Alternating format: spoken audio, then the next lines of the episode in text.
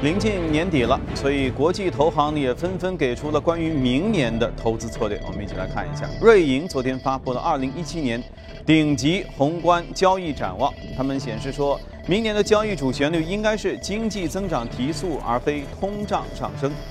瑞银认为，美国经济预期增长、石油行业投资复苏以及新兴市场摆脱衰退的困境，会助推全球经济在明年迎来七年来的首次的上升。瑞银建议投资者配置在经济增长提速和温和通胀状态下表现出色的资产。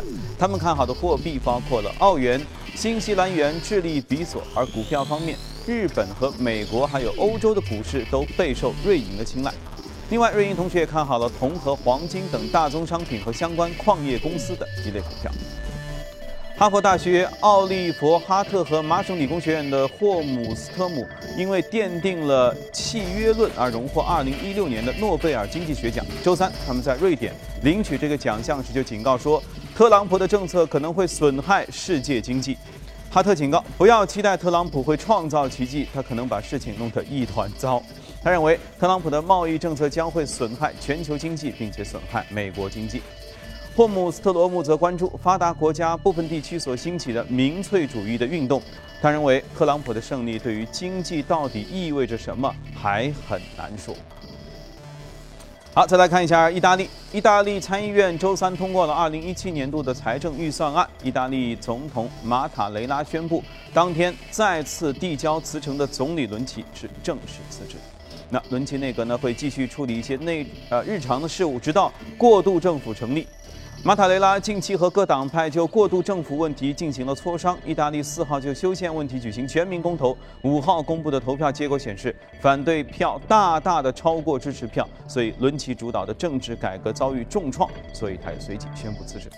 马塔雷拉五号接受了伦齐的辞职，并且发表声明：年度财政预算案经过议会批准之后通过，因此伦齐将会推迟卸任时间，直至履行完这项职责。穆迪表示，确认意大利长期优先无担保政府债的评级是 Baa 二，并且是意大利评级展望由稳定下调为负面。穆迪说了，调降评级展望原因就是意大利的经济和财政政策进展非常缓慢，并且出现了暂停。预计意大利的债务负担明年还会增加。现金严重短缺，使得印度这个全球增长最快的大型经济体正在面临增长放缓的风险。经过许多人呼吁说，印度央行啊，赶紧采取行动吧，但是该央行周三意外地宣布，将基准利率保持在百分之六点二五不变。啊，印度央行还表示说，仍然需要更多的时间来评估最近出现的现金紧张的状况会不会对经济造成更多深远影响的一个损害。不过他们速度确实一直都比较慢。印度央行还将2016和17年财年的这个印度经济增长目标啊，从原先7.6这个增速下调至百分之7.1。好了，浏览完宏观方面数据，来看一下隔夜美股收盘之后的数据。我们能看到三大指数都有不小幅度的上涨，而且有两个是创下的新高。其中道指，你看百分之一点五五的涨幅，一万九千五百四十九点六二点。照这个幅度下去，我们年内是不是能看到两万啊？纳指上涨百分之一点一四五三九三点七六，标普也创新高百分之一点三二的涨幅，二二四幺点三五点。来，我们来连线一下驻纽约记者葛威尔，请他带来收盘之后的介绍。你好，葛威尔。主持人，隔夜美国有重要的经济数据公布，而距离美联储年内最后一次议息会议也只有一个礼拜的时间。目前的市场对于下周加息的概率预测已经是达到了超过百分之九十五。而根据林美玲的预测，明年美联储可能会加息一到两次。考虑到新政府在税收、贸易和财政政策上依然存在诸多的不确定性，美联储可能不会在会议声明当中释放过于明确的信号。而在个股方面的，AT&T 和时代华纳的高管今天奔赴华盛顿国会山，就收购事宜接受质询。而从目前国会透露出的信息显示呢，这一收购可能会遭受到监管当局的更为严厉的审查。所以 AT&T 的股价呢是大涨百分之二点五，而时代华纳则在平盘点位附近震荡。主持人，嗯，看上去像是圣诞节的行情已经到来啊！美国你看股市上一片欢腾。那么今天我们和嘉宾要来聊一些偏硬的东西啊，具体什么我们坐下来慢慢说。今天来到节目当中是国民投资的秦毅秦总啊。上次我们相见呢，还是在说呃那个那个那个欧佩克即将开会。对，市场一片预计说他们应该达不成什么协议，估计不能动产减产。在前一天，非所有的油价是啊下跌嘛，都是下跌的。然后黑天鹅，黑天鹅出来了，第二天所有的这个油价都是涨了将近百分之十。所以我们去的上次哈，因为我们当中有一个多星期没见，就是上次您也说到，就算他们达成一个协议呢，可能只是一个短期的，呃，是不是牢固，能不能执行下去也不稳定，对不对？那这这一星期至少也都过去了。那您觉得？他们达成的这个油价的协议是一个牢不可破的、可以坚持下去的呢，还是就做的一个表面文章？我觉得慢慢的话，它实施下去的话，应该是，呃，随着这个油价的一个上升，啊，大家各方之间呢都会产生一些微微妙的一些变化，就是啊，所以呢，我这个很难说是它，就是说具体它是有一个很坚牢固的一种关系在那里，是吧？但是呢，觉得是。应该是往努力的一个方向嘛，应该是啊大家努力的去朝的一个方向。但是呢，因为我之前也说过，就是根据过过往四次的这个经验看的话，就是说在油价一个下跌期，它启动这么一个减产的这么一个协议，通常它的油价的保持在高位的一个时间段不会太长。嗯，随后的话还是有一个下跌。所以呢，真正能够刺激这个油价持续往上升的一个动力的话，还是来自于一个需求端。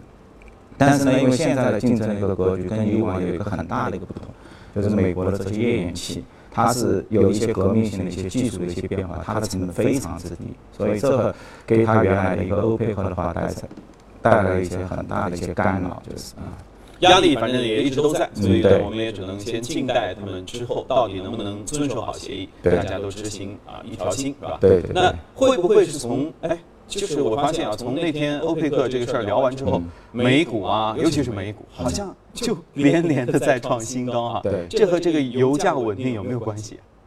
我觉得这个美股的创新高的话，还是一个 Trump 的这么一个带来的，还是特朗普？我觉得还是一个特朗普，因为他还是很明很明确的，是吧？那几个计划，包括一个基建计划，包括一个贸易，相对来说一个贸易保护，是吧？因为这两个。对美股的话，一些传统的一些股票，它带来的一个作用是非常积极正面的，对啊。当然，我觉得特朗普对他这个人啊，因为他现在他的对立面就是所谓的一个以前的我们全球经济一体化，是吧？就是说他也是一个矛盾的人，因为我注意到他昨天他推特发的一条文章，就是说谈到那个波音飞机，他说 OK，我是给那个美军空军一号这个飞机要四十亿美金，我觉得太贵了，是吧？因为如果是站在一个保贸易保护的话，我应该是给波音公司大量的钱，呃，使得他们能够赚取更多的利润，能够进行一些科技研发。但是呢，他同时也说了。OK，你们要把那个价格降下来。其实价格降下来就是全球经济一体化，只有全球经经济一体化，你价格才会降下来。所以我觉得对他也是要边走边看啊，就是不会是一个完全百分之一百的朝向一个，就是因为他也没做过，他也没做过，对，所以说是那么说，做的时候遇到风险，他有可能会变。对，包括因为我看他最近请了一个那个商务部长是吧，Boss 这个，他证明我们以前在。呃，国外读书的话，就是学一些破产重整一些案例，都是他在做的。因为这个人七十多岁啊，就是做那个传传统企业的一些破产重整，是吧？非常得心应手。从零二年，他我看他也收购了一家三三亿，在那个克利夫兰美国收购了一家钢厂，然后整合了五家之后。迅速的 IPO 上市，卖给了米塔，赚了百分之五十多，是吧？所以呢，这这个人，我觉得他成为那个特朗普的一个商务部长，而且是有一个钢铁的一个背景啊。此外，他另外一个经济的一个顾问，也是来自于美国最大的纽口钢厂的一个 CEO，是吧？所以接下来的话，我觉得可能他们上台第一步就是针对的，就可能和中美之间的一个。钢铁的一个摩擦，因为在这之前的话，欧盟因为这个因素拒绝了中国的一个市场经济的一个地位，所以接下来的话，我觉得会有一些看点在那里，就是啊，就是啊。既然是提名，什么时候能正式上任？我觉得明年的话应该是可以。所以真正的这个这个见分晓要到明年。对，因为这个，但是呢，我们国家的话也在做什么？因为我们看到去年其实美股的钢铁股走得非常好，它在整个一个。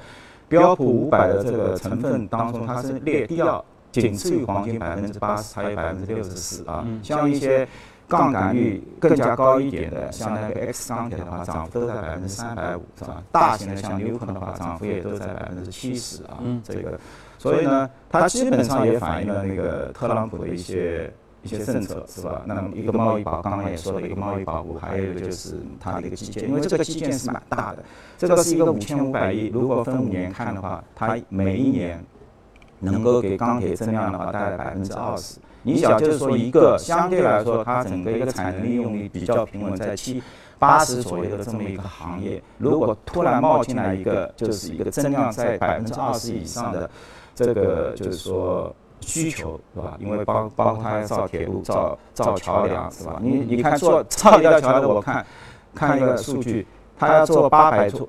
一个桥梁就要两万吨钢材，那么八百座钢，它一年要做八百座桥，那就是一千六百万。这个需求是非常明显的。那这个需求，他是说我只给自己国家的钢铁公司来赚这个钱。中国不不能进来，呃，我觉得也不可能完全是这样子的，就是说，但他可能优先照顾自己。对，因为他说的很明确，如果我是在美国本土生产的，那么我有一些优惠。那么海外进来的，他现在号称是百分之三十几，但是其实我们有过一些常识的话，他总统的权利可能只在百分之十几左右，没有他所号称的，就是说他还是有一个很漫长的这么一个过程。但是呢，资本家都这样，就是说他号称了之后，所有的股票都涨了，大家都已经获利了。就是在还没有看见实实在在的一个 cash flow 进来的时候，我们都已经获利了。整个整个美股的这些钢铁板块，我去年看市值增加了将近三百亿美金啊，这个已经是一个很高的这么一个数字，是吧？所以那也就是这个增长还是能够继续下去。对，就是而且而且我觉得就是说，目前。就是说，对于全球钢铁的投资而言，是在美美国的话，应该是列为未来十年应该是相对来说一个很好的一个经营环境。就是它这些政策需求也定了，是吧？这个年增增幅百分之二十，所以呢，当然就是可能还会有一些呃其他的一些变数，就是它能不能彻底，刚刚就像石油一样。能不能真正的有效的去实施？如果去现在的股价应该还是没有反应未来，因为你我看到纽口在零八年的时候，它的股价有一百九十六美金，现在也只有三十七、三十七到三十八，说明市场还在犹豫，是吧？包括其他国家，不光是中国，还有其他俄罗斯啊、其他波兰啊这些钢厂，它这些钢就是在价格涨到一定程度的时候，本土的这些制造商，它有没有能够承受得住，是吧？啊，对。OK，所以反正他现在逐渐在任命嘛。你看，我们刚才也看他任命了驻华大使啊。虽然有诺贝尔经济学家公然说 特朗普的政策很危险等等，确实世界充满了矛盾。呃，包括这个市场恐怕也是一方面期待他说的那些能实现啊。对。但另外一方面，确实到底能实现多久，好像我可能也内心有点小忐忑。我觉得中国就是在在今年的话启动这个保五这这么一个重组，也是从决策层的一个角度。的话也是去应对这样的一个环球的这样钢铁巨头的一个做出的一个变化，因为如果美国实施的话，纽扣这些大型的钢厂势必包括米陶，势必股价会大幅度上升，然后的话竞争力会加强，企业现金流。那么中国现在已经是做的做成全球第一大了，但是我们的大型的这些呃钢企它不强。是吧？就是说，所以在这个时候的话，我们启动一些供供给侧的一些改革。所以我们今年看到，包括双价、绝代双价，所谓的包括铁矿石价格都在猛涨。包括近近期我们国家的话，就是在相对来说进入到十二月份到一月份的这个需求的一个下下滑的时候，积极主动处理一些中频钢，就是所谓的一些废废钢炉的中频钢，包括一些地条钢，就力度还是比较大的。所以的话，最近包括我们看到螺纹啊，包括这些就是铁矿价格都在，昨天好像都有涨停板，这么就是这个涨幅很很大，是吧？都在做积极的应对。哎，都都在做一个积极的应对。我觉得就是说，就是从国家角度而言的话，他也希望看到全球市值最高的一个钢铁是出现在中国，但是呢，这需要。一系列的这个努力是吧？就像现在这个宝武钢铁，它的一个资产规模已经到了，我看它的资产规模已经到三千六百亿。那么整个一个股东权益的话，已经到一千五百亿。但是它的市值它是低于净资产的。那么接下来的话，它需需要提升它的一些毛利率是吧？一些产品，因为产品组合已经对他们而言已经是。基本上都是高端的一些用户，包括包括像一些汽车钢板，基本上都是全国垄垄呃就是第一了，是吧？那接下来的话，我觉得就是一些效率方面，还有一些整合方面提升一下，是吧？这个呃，包括我觉得就是在未来，就是说国家有效的进行了一些产能的，当然是看能不能。能够坚持住，是吧？因为前几年我们在这个工轨侧也进行过一些，呃，清除一些产能过程，但是做的并没有非常的成功。所以在今未来的话，明年的话，我们看这方面它能不能真的是下。下这个巨大的这个决心，是吧？去把它做好啊。所以你看，说起来两个字很简单，但是做到很容易。这两个字叫 hold 住啊，一定要 hold 住。对，OK，好，这个我们再慢慢聊吧。我们来看一下隔夜美股的表现，一起关注一下移动美股榜。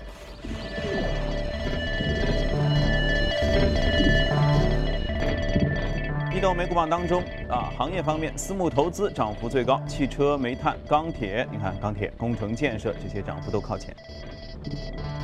然后在个股方面，有一家做铅的公司叫 LD 啊，领导公司，涨幅百分之三十三。接着机械、储蓄、报业和能源都涨幅靠前。西部数据，硬盘，这个其实只要。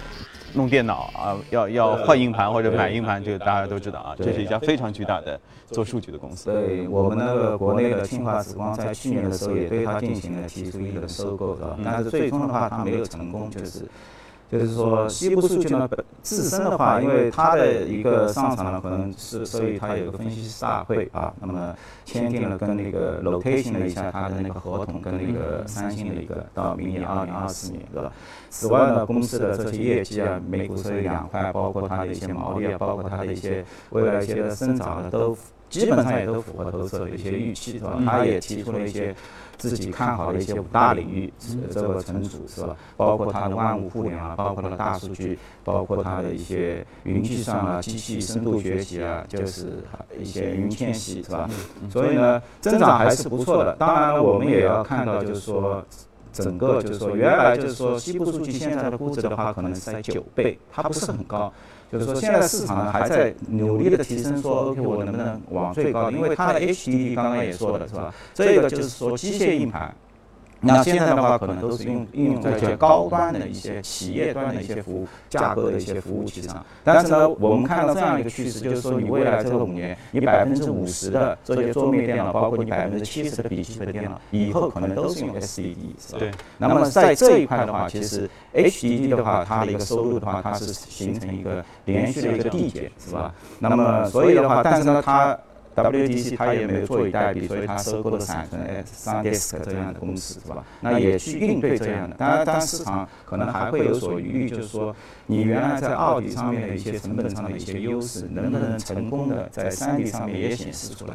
这也是为什么这家公司目前一个 P 值会比较低的一个原因。我们只看到九倍，是吧？呃，你说如果都能往十二倍的话，那在股价在这个基础上的话，还有降，还有百分之三十的左右的递增。嗯，所以啊，所以其实再传统，就再大的呃曾经的领袖，其实面临新的技术的时候。它还是面临转型的压力，就是西部数据，对吧？固态硬盘一来，它传统的优势就慢慢就丧失了。对对对，嗯。当然，就是说上市公司的话，它有一个比较好的一个作用，就是利用这个上市平台，它还是可以做一些企业的一些兼并收购，对吧？去创变的，对，就是改变它自己一个内生增长的这么一个路径，就是。OK，对。好，那我们也一起关注一下西部数据。呃，去一下广告，广告之后回来继续跟你聊。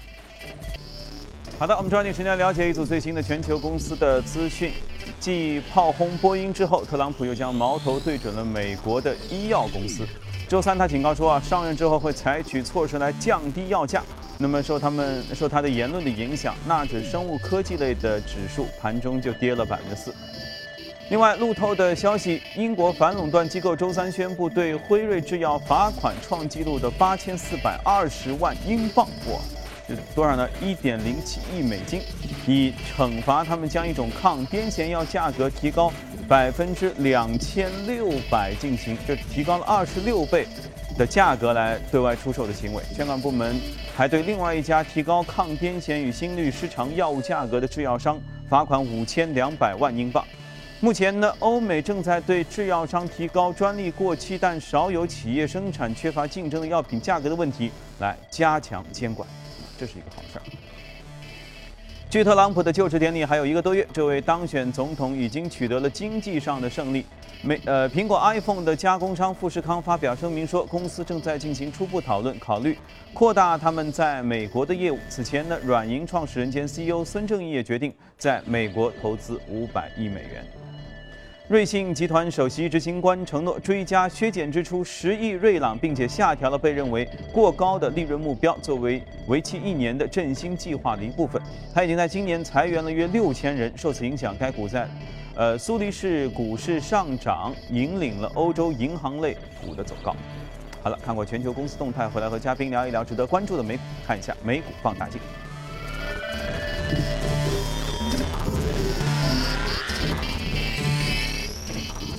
好，今天我们要说一家域名管理公司，叫 GoDaddy，到爸爸这里来。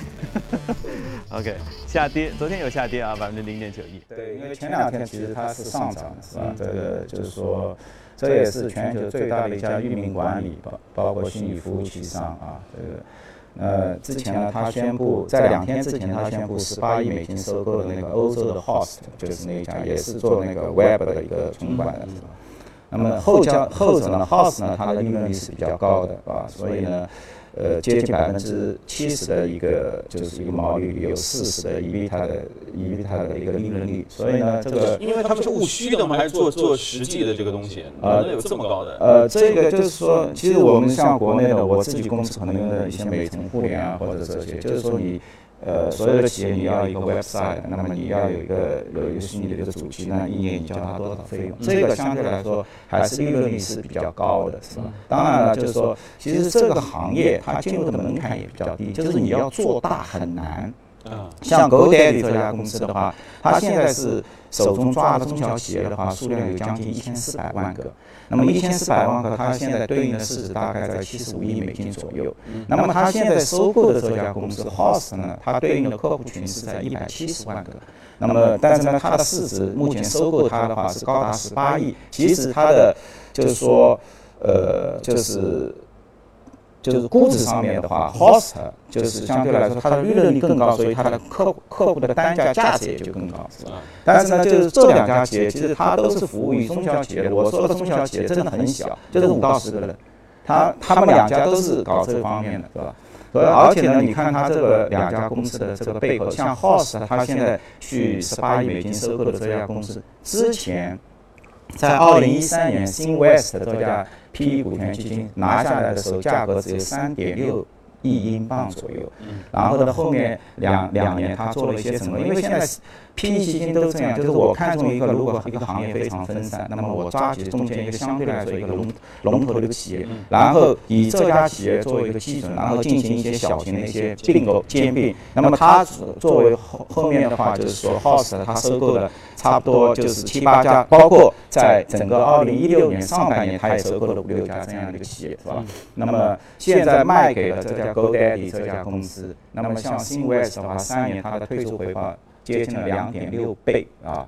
所以我觉得现在一些 PE 股权基金啊，这个一些退出，它都有一些新新法，包括你像现在 GoDaddy 很深啊。很深，八十亿美金的这么一个市值，它背后的话也是银湖啊这种大型的这种 PE 基金，是吧？就是说，呃，志在千里，蛮长的，我就觉得它的一些价值的体现，可能你就看不到它在后面有两三步这样不断的一些并购，来实现它的一些股东的一些价值。也就是说，像这个 GoDaddy 这样的故事，我们就当做一种呃案例来进行一些分析，对，知道说。到底套路深的城里人他们是怎么来？其实，在 A 股也是这样，就是我们毕竟我们到市场上是是要来赚钱的嘛。就是首先我们要选择哪些标的，就是说从这个案例的话，我们可以选择一些，比如说。有 PE 股权进入，然后以此作为平台进行未来一些大型的一些收购兼并的是吧？作为一个作为一些标的，然后呢，在它一些新闻的一些发布啊，或者这这个期间的话，它股价有一个上升，因为它要它要发股进行一些认购嘛，我们可以做一些抓紧机会，抓紧机会可以做一些及时的一些获获利了结这么一个动作，是吧？啊，好，你看大家学到了吗？如果没有学到，以后多看看我们节目哈，我也没学到，我们以后慢慢继续学。好，节目最后我们来关注一下索尼，来明年要推出的手机游戏，而且这些游戏都可以在游戏机和手机上同时玩，来赶紧一起看一看。索尼旗下的前进公司于今年三月成立，是索尼公司进一步拓展智能设备市场的一大重要举措，目的是为了复制其竞争对手任天堂开发的手游《口袋妖怪 GO》的成功。据该公司七号介绍，该公司将从明年四月起推出六款手机游戏，其中大部分是原来索尼游戏机上的游戏，预计将在世界范围内掀起怀旧风潮。据介绍，手机版《大众高尔夫》和《勇者别嚣张》游戏将分别于明年春季和夏季上市。角色扮演游戏《妖精战士》和《荒野兵器》手机版游戏也将推出，但具体上市时间尚未确定。